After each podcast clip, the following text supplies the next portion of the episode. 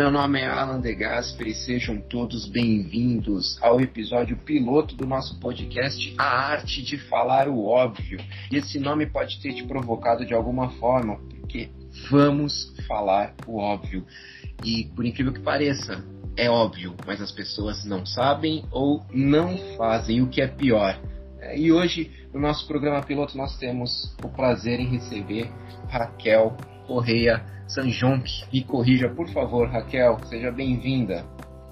Tá certinho, Alan. Sanjonk. Eu que agradeço a oportunidade de estar aqui batendo um papo sobre essas questões, como você falou, né? Parece óbvio, mas nem tudo parece né, tão óbvio assim, né?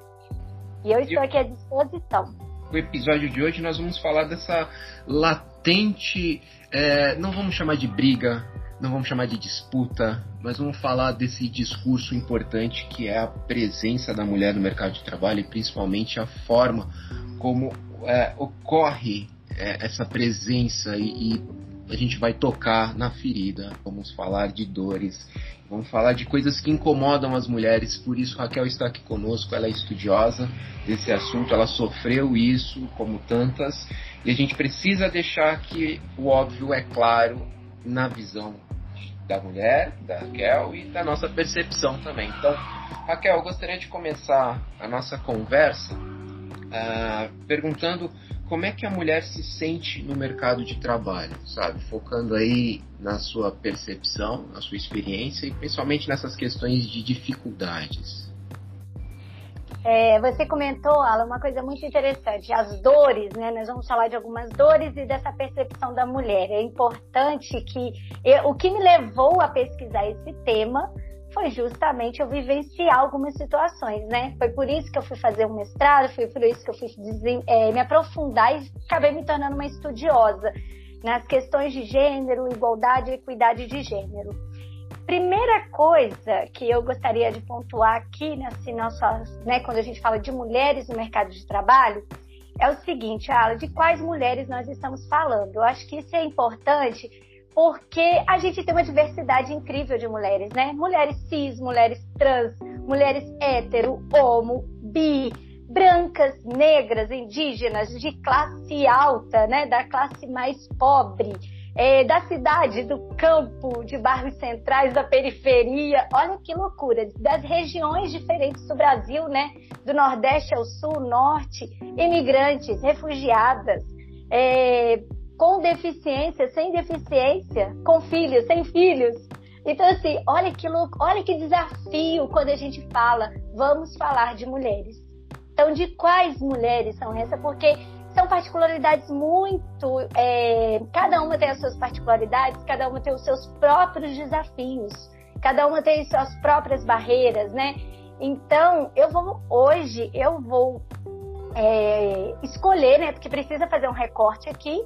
Então, eu vou falar mais ou menos de onde, para mim, é mais. É, como é que se diz? Mais confortável até, né? Porque é a minha realidade, a minha vivência. Eu sou aqui uma mulher branca, classe média, né, com um curso superior completo, até com pós-graduação, que vive numa capital, né? Então, assim, eu tenho um contexto já de alguns privilégios.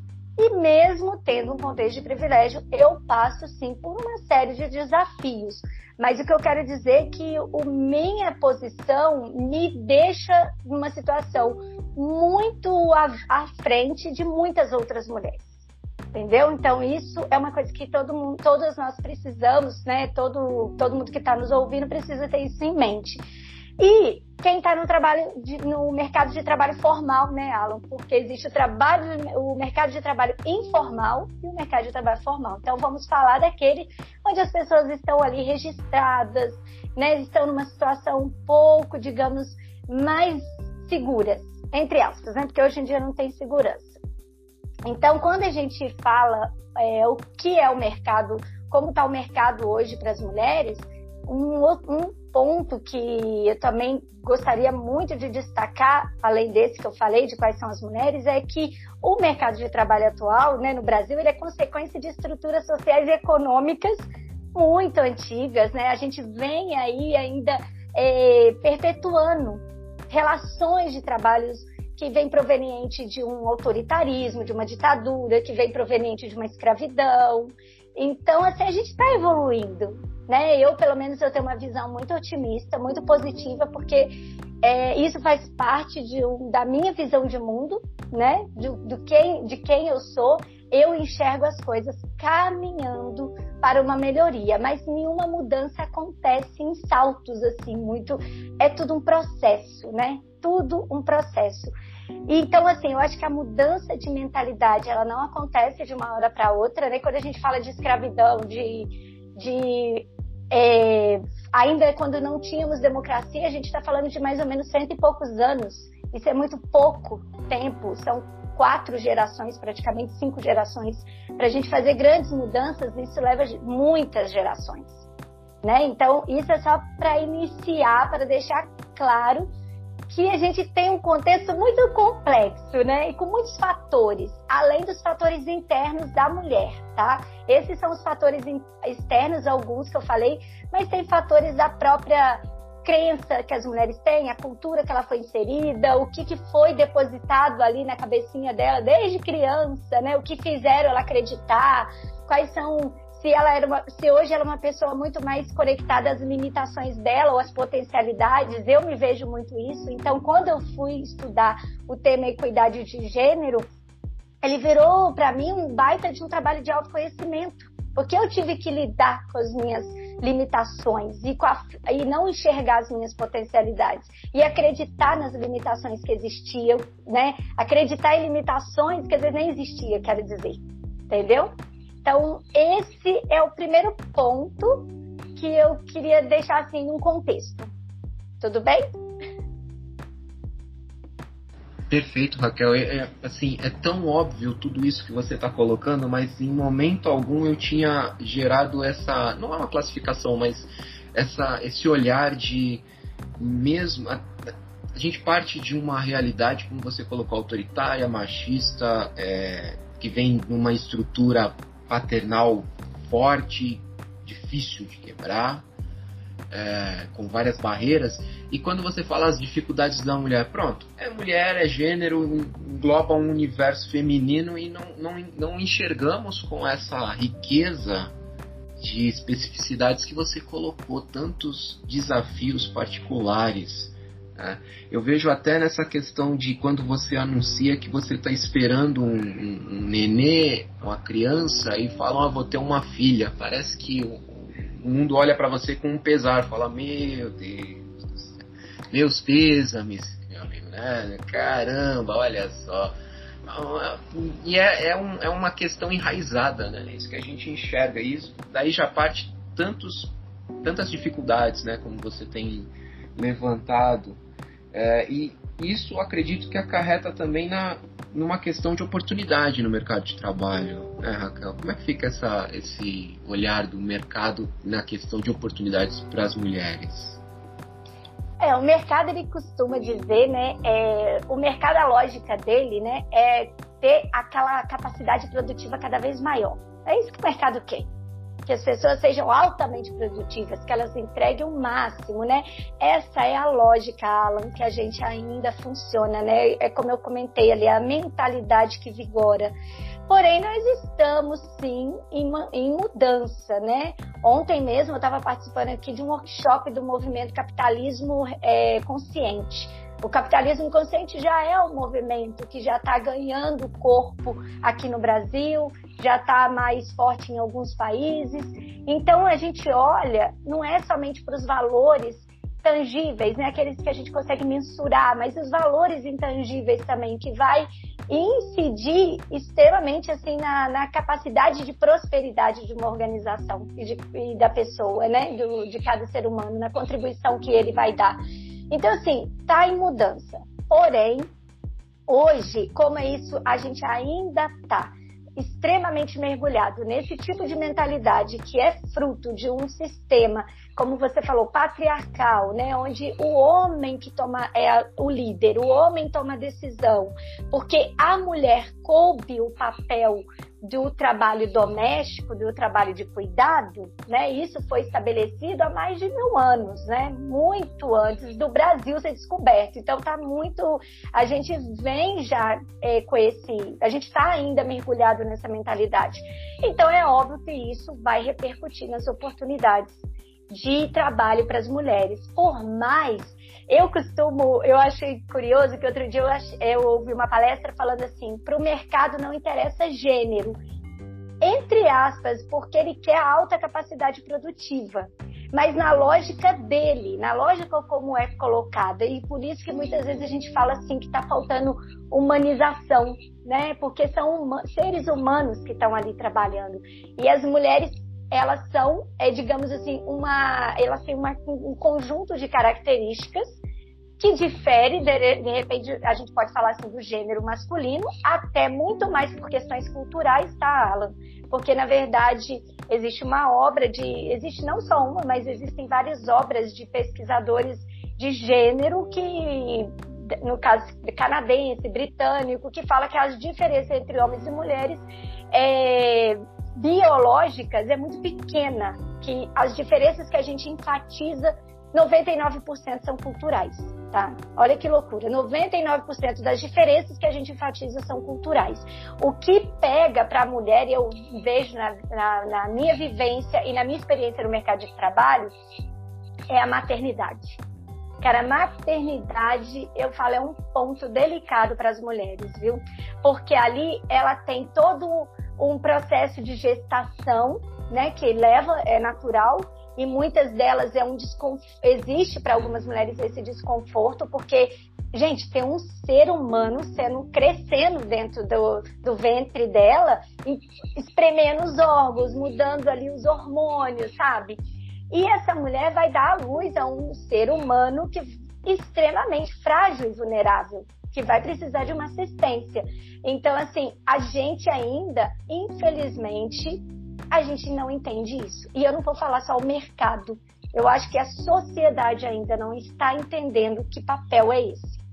Entendeu? Que é, é um papel que existe porque nós estamos aqui, esse papel é importante, né? Porque você, ela está aqui, porque eu estou aqui né, o Gustavo, que é o meu marido, gente, ele sempre fala: todo mundo precisou de uma barriga, todo mundo precisou de um útero para existir, entendeu? Mas isso ainda é, precisa ter um olhar com mais atenção. E isso ainda está numa esfera, digamos assim, que ah, isso não é problema meu, isso não tem nada a ver com a vida profissional, com carreira, com economia, porque a gente tem uma mentalidade também de separar as coisas, sabe? A gente categoriza em vez da gente integrar. Então, isso é uma visão muito minha, né? Que eu fico assim, falando, gente, como a gente precisa de integrar as coisas, porque é, hoje já tem um movimento no mercado que não existe mais a Raquel pessoal, Raquel profissional. Eu sou o que eu sou, as duas coisas.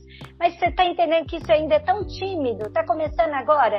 E um dos caminhos que a gente tem é de começar a fortalecer isso. Eu acho que nós precisamos ter consciência disso e ir fortalecendo, que a gente quer integrar. A gente não tem que. Tem, é muito comum para a mulher falar assim: ah, você vai escolher sua família ou a carreira. Não tem que escolher ela tem que ter os dois e os homens também não precisam escolher. Por que, que tudo a gente a gente precisa ter que descartar um, eliminar um? Por que, que a gente não pode conciliar? Essa também é uma é, eu eu sou eu vou por esse caminho na tentativa de conciliar, de integrar, de fazer ajustes, né? Porque eu acho que isso vai incidir diretamente na qualidade de vida que a gente quer, numa vida com qualidade, numa vida com mais satisfação uma vida com mais prosperidade também, que todo mundo quer, né? Então é nesse sentido. As mulheres, elas vêm assim, como ainda não é é, como a gente tem essa cultura de que existe essa separação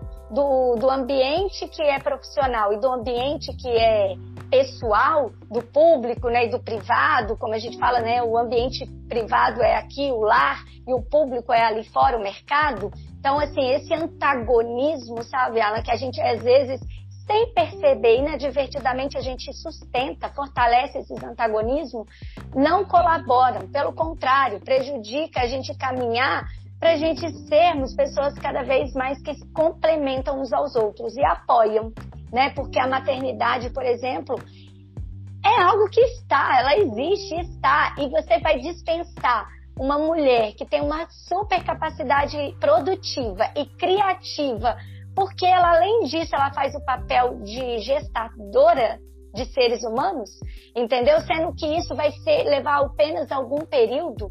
Então, isso já vou tocar num outro ponto rapidinho, que é o ponto de da gente falar hoje da economia do cuidado, né? Que eu acho que é um, eu vou só mencionar, mas eu acho que é um tema para outro momento, porque falar da economia do cuidado, a gente hoje tem, eu até a gente tem quatro tipos de trabalhos no mundo hoje. A gente tem o trabalho profissional, que é sem dúvida o mais valorizado o trabalho doméstico, que até depois com a questão da PEC das empregadas domésticas, que né, conseguiram reconhecimento de um trabalho remunerado, até melhorou, porque assim, hoje a gente quer alguém, uma funcionária doméstica, para poder fazer esse trabalho de limpeza, de, de comida, roupa, casa, né?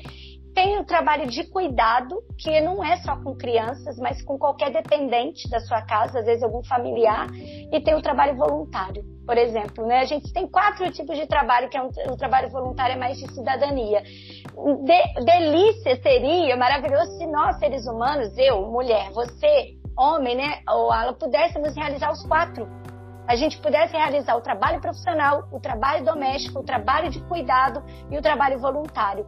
Isso e só que essa balança está desigual, porque para os homens foi colocado que o trabalho profissional é para eles, eles são um provedor, eles que trazem né, essa mentalidade ainda que o homem provê e traz o dinheiro para casa, a mulher é cuidadora, fica em casa e cuida da casa e dos filhos e dependentes e ainda por cima, quando não é mais a mulher que faz trabalho voluntário também. A maioria das vezes são as mulheres. Mas os, e os homens, quando fazem o trabalho voluntário, quando fazem um trabalho doméstico, quando fazem um trabalho de cuidado, são super, assim, reconhecidos, elevados, né? Assim, aplaudidos. Porque, na verdade, não é mais do que obrigação nossa, como ser humano, fazer os quatro. É, você tocou num ponto bem crucial. Parece até que ele é um super-herói, né? Porque além de ser provedor, ele lava a louça e entrega a cesta básica e toma conta, sei lá, de um pai, de um filho, né? E, nossa, este homem é perfeito. Enquanto né, a mulher já tem essa atividade corriqueira, é vista como nada mais do que a sua obrigação. Essa, essas barreiras né, de mentalidade muito cultural, como você tem, tem posto, né? É, essas questões patriarcais que, que geram é, uma, uma, educação mesmo, né? Parece que a educação leva sempre a esse fim. A gente está brigando pelo meio para ver se o fim se torna um pouco diferenciado. E agora a gente vai tacar fogo na conversa, né? Que pro ápice do óbvio. É, Raquel, na sua percepção, quais as ações que a gente pode tomar para mudar esse cenário, esse, essa condição não favorável às mulheres? Você falou tacar fogo, é tacar fogo mesmo, porque eu vou falar uma coisa como mulher, Alan. Primeiro ponto que eu vou falar que assim que me toca, viu? Então assim, mulheres que estão ouvindo, me tocam, porque de acordo com a minha vida, o que que mudou um pouco a minha vida? É eu querer sair um pouco desse papel de mulher maravilha, tá? Eu precisei sair um pouco disso e falar não vou fazer certas coisas. Por quê? Porque às vezes quando a gente quer que o outro entre, né, é, em determinados espaços, a gente precisa sair desse espaço. Tá? Então, assim, gente, é um ponto de, como diz o, o Alan, vou tocar fogo aqui, mas é importante a gente falar, sabe, Alan? Porque, assim, eu quero que o homem ocupe mais o espaço doméstico, o espaço de cuidado, então eu tenho que sair um pouco disso, entendeu? Eu tenho que sair um pouco e cuidar um pouco de mim, cuidar um pouco do meu, é, olhar um pouco para aquilo que vai fazer até bem para mim, como para minha família como um todo também. Porque às vezes também ter uma mulher independente, super bem realizada, vai ajudar a família como um todo. E às vezes, por conta das mulheres, e eu me incluo, tá? A gente tem, eu tô falando incluo porque, por exemplo, a minha criação foi assim. Meu irmão fazia uma coisinha e minha irmã, eu e minha irmã que trabalhavam para chuchu dentro de casa. Então, assim, a gente já tem esse ímpeto de limpar a casa, a gente tem esse ímpeto de fazer as coisas, a gente tem esse ímpeto de cozinhar, cozinhar porque isso foi colocado pra gente, que era o nosso papel. Então, assim, eu tenho que sair um pouco disso para que o outro ocupe o espaço. Esse espaço precisa ficar só, solitário, vazio às vezes. Quem vai fazer? Ah, não sei. Às vezes ninguém nem vai fazer. Entendeu? Por quê? Ah, porque para a gente mudar alguma coisa no mercado, a gente vai ter que mudar coisas dentro da nossa casa. Entendeu? Porque às vezes nós, mulheres, também estamos lutando por muitas mudanças lá fora, mas a coisa não mudou aqui dentro da casa ainda. E eu não estou falando que é fácil, não estou dizendo que é simples, né? Tem gente que vai falar assim, ah, se eu não fizer, ninguém come, ninguém toma banho, sabe? É, é, eu vi um documentário que falando daquela juíza, eu esqueci o nome dela, de uma juíza que chegou, foi a primeira mulher que chegou à corte suprema dos Estados Unidos. Ah, ela, ela, se as mulheres assistirem, né? esse documentário vão poder entender um pouquinho do que eu tô falando, porque ela falou assim: ah, hoje vai comer miojo? Vai comer miojo, porque eu vou trabalhar aqui nesse processo, entendeu? Então, assim, é nesse sentido. É muito delicado eu falar isso, mas eu sei que dá pra gente é, mergulhar em algumas dimensões mas isso é importante falar. Precisa começar com esse movimento. A gente, nós mulheres, precisamos comentar com, começar com isso. É, eu acho que também a gente precisa comunicar sempre. A gente precisa falar disso, né? É um tabu. Muitas vezes é um tabu, a gente não quer falar. É, é, as pessoas acham até que é uma conversa chata, mas a gente pode tentar falar de uma maneira diferente, de uma maneira que convence, que comove, né? Que até brinca com isso. As redes sociais estão aí, a gente pode exercitar formas de se comunicar e falar isso. E às vezes falar bem das empresas que estão fazendo as coisas. Sabe, às vezes a gente esquece de falar assim, nossa, essa empresa dá seis, seis meses de licença maternidade para mulher, né? Assim, voluntariamente, porque a gente sabe que seis meses é só para alguma uma categoria de empresa. Tem empresas hoje que já dão 40 dias para de licença é, paternidade, entendeu? Tem, inclusive, tem empresas dando quatro meses para homens já. Então, por que, que a gente não fala dessas empresas? Vamos falar, vamos postar, vamos falar assim, ah, adoraria trabalhar numa empresa dessa, sabe? Vamos comunicar. Então, assim, eu acho que a gente tem, não, eu até acho que muitas vezes as mulheres se sentem com poucas ferramentas, poucos instrumentos para mudar a realidade. Mas eu acho que a comunicação é base e a gente começar a trocar mais ideias e conversar mais e não ficar somente às vezes na reclamação, na acusação, né? Porque às vezes a gente entra nessa. E eu falo disso porque eu mesmo fiquei assim durante um bom tempo na reclamação, na acusação, e eu vi que isso não trouxe nenhum resultado de verdade. Isso, pelo contrário, isso foi me deixando mais negativa mais murcha, mais indignada, mais com raiva, entendeu? Então hoje eu falo assim, nossa, isso deveria ser uma política pública. Como faz para transformar isso em uma política pública? Sabe? Será que tem alguém aqui no meu condomínio que vive isso, que passa por isso? Então assim, essa capacidade que a gente tem e as mulheres desenvolveram muito isso. Não que elas têm, elas não têm essa habilidade maior do que os homens não, elas desenvolveram mais até por conta delas viverem em comunidade ali com as outras mulheres e com os filhos, enquanto os homens estavam lá mais focados no trabalho. Mas elas têm uma capacidade de articulação muito grande, de, de mobilizar e de falar e de conversar e de se comunicar e de, é, e de de repente até trazer os homens para essa conversa, porque acredito que se os homens não entrarem nessa é, não fizerem parte desse movimento, a gente não vai ter a mudança que a gente quer com a velocidade que a gente espera. né? E isso vai ser bom, inclusive, para os homens, porque eles também não vão ser extremamente cobrados por uma alta performance tão, às vezes, dura e tão fria que o mercado impõe.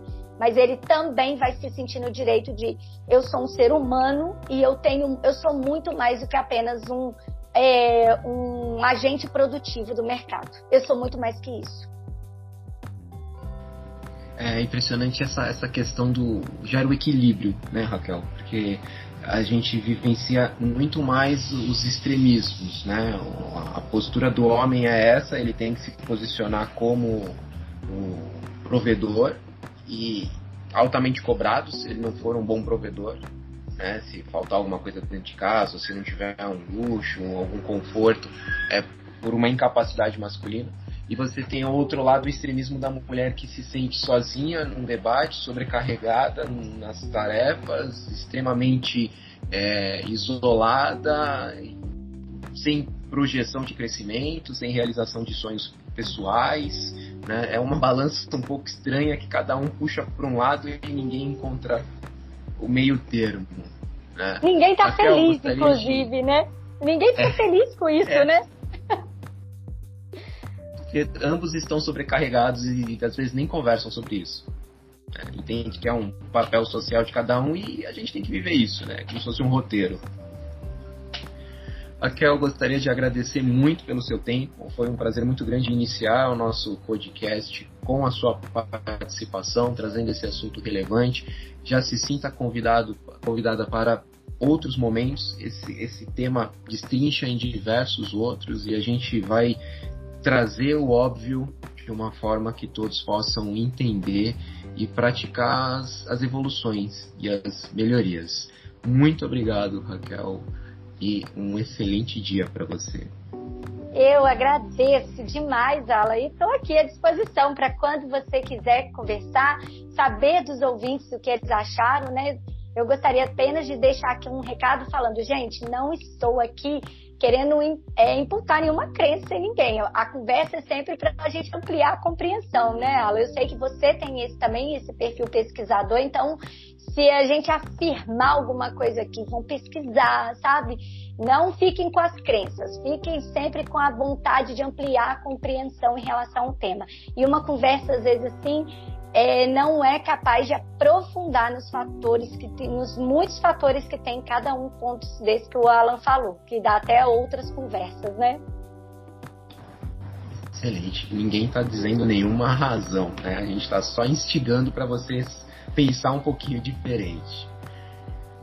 Gente, até o nosso próximo programa, falando sempre a arte de falar o óbvio. Tchau, tchau.